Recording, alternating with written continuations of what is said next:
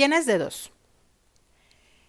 Una frase que me repetía mi maestro Sayayin en la universidad y que sin duda ha marcado una gran diferencia en mi forma de tomar algunas experiencias y pues mi vida en general. Te voy a contar algo que me pasó un día en la universidad. Llegué tarde para variar. Estaba yo ya en el último cuatrimestre de la carrera de psicología. Llegué, saludé, ya casi todos estaban ahí porque pues llegué tarde. Nada. Silencio absoluto. Ninguna de las más de 20 mujeres que estaba ahí me regresó el saludo. Se me hizo raro, pero pasé, me senté. Y conforme transcurrió el día, noté que nadie me hablaba. Me estaban aplicando lo que en ese tiempo era la ley del hielo. Ahora es la ignoración. Pedí algo, no me acuerdo qué, a una chica y ella me respondió. Tampoco me acuerdo qué me respondió, no me acuerdo si me dijo si tengo o no tengo, ahí está, no sé, no me acuerdo. Pero bueno, a los cinco minutos, y te digo cinco, pero pudieron ser seis, tres, no sé. En la esquina de ese salón del último cuatrimestre de la carrera de psicología, se reunieron esas más de 20 mujeres a punto de terminar su carrera profesional y emularon un juicio. Así es. Donde la acusada era la chica que me habló, la chica que se atrevió a responderme. Y ella era culpable, la habían declarado culpable y le iban a poner una multa por hablarme, por contestarme. Yo estaba sentada en las filas de adelante. En ese momento giré la cabeza se me pusieron los pelos de punta. No alcanzaba yo a entender qué era lo que estaba sucediendo. Estaba en shock. Obviamente mi maestro Sayayin lo notó en clase. Notó que no solo no me hablaban, sino que se burlaban de mí a mis espaldas. Yo estaba, te digo, en las filas de adelante. Cuando yo hablaba y todo, hacían caras y etcétera me llamó a su oficina para preguntarme qué había pasado, qué era lo que estaba sucediendo. Yo seguía en shock. Y no sé qué era lo que más me sorprendía. Si el hecho de que mujeres de esa edad, en esa carrera, estuvieran, estuvieran haciendo algo tan infantil. Digo, si hubiésemos estado en la secundaria lo entiendo, pero en la universidad te cae no sé si me sorprendía más eso o el hecho de ver unidas a tantas personas con un bien común o un mal común que era yo. ya no sé.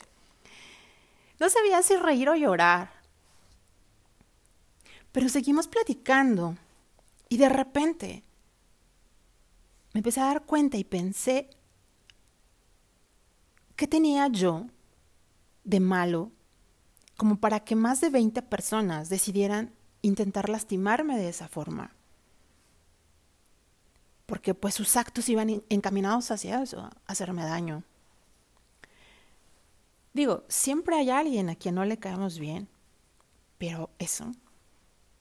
Y es ahí donde se me cayeron las lágrimas, se me escurrieron. Terminó mi shock. Él me dijo, tienes dedos. En efecto, Puedes pensar que hay algo mal en ti y ocupar esta experiencia para deprimirte.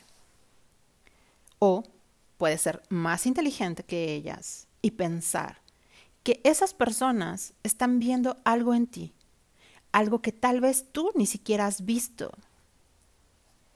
Y puedes ocupar esta experiencia para crecer.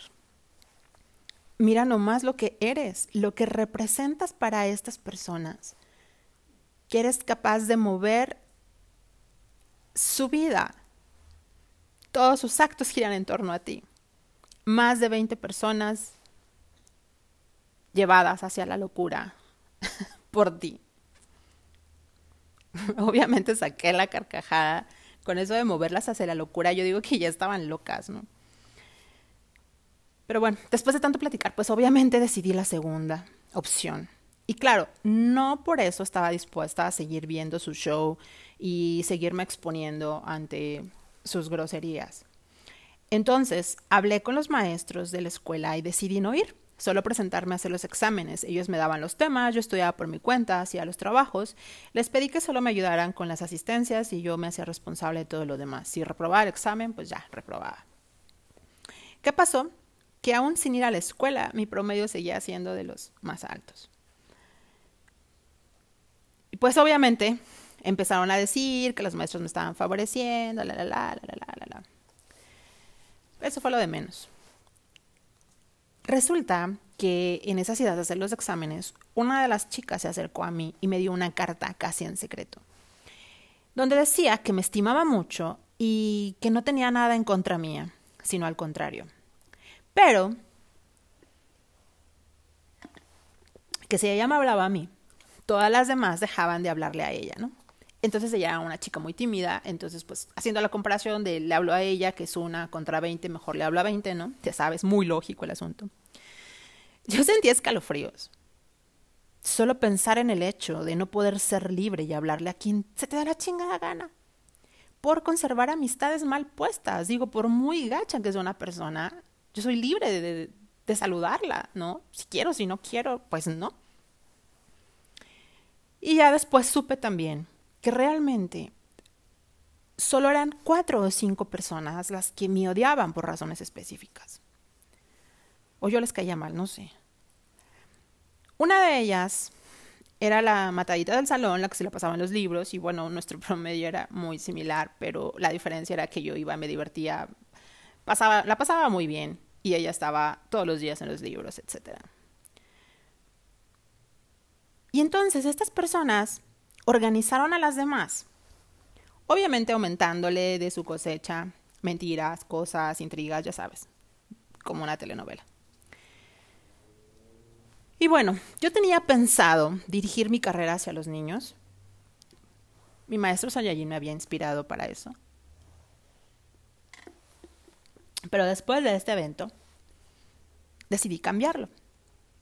Entonces hice mi tesis de mujeres y relaciones destructivas, analizando patrones desde casa y relaciones entre las mismas mujeres. Mi pensamiento fue, si de mí depende que haya en el mundo una tóxica menos, lo voy a hacer. Con una estorbosa menos, me daría por bien servida.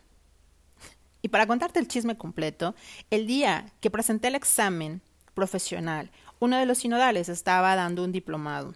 Así que mi examen tenía que ser abierto, pues no podía dejar a sus alumnos ahí votados, entonces tenía que llevarse a los alumnos. O cambiar mi examen de fecha. ¿Sabes quiénes estaban tomando el diplomado? Exacto.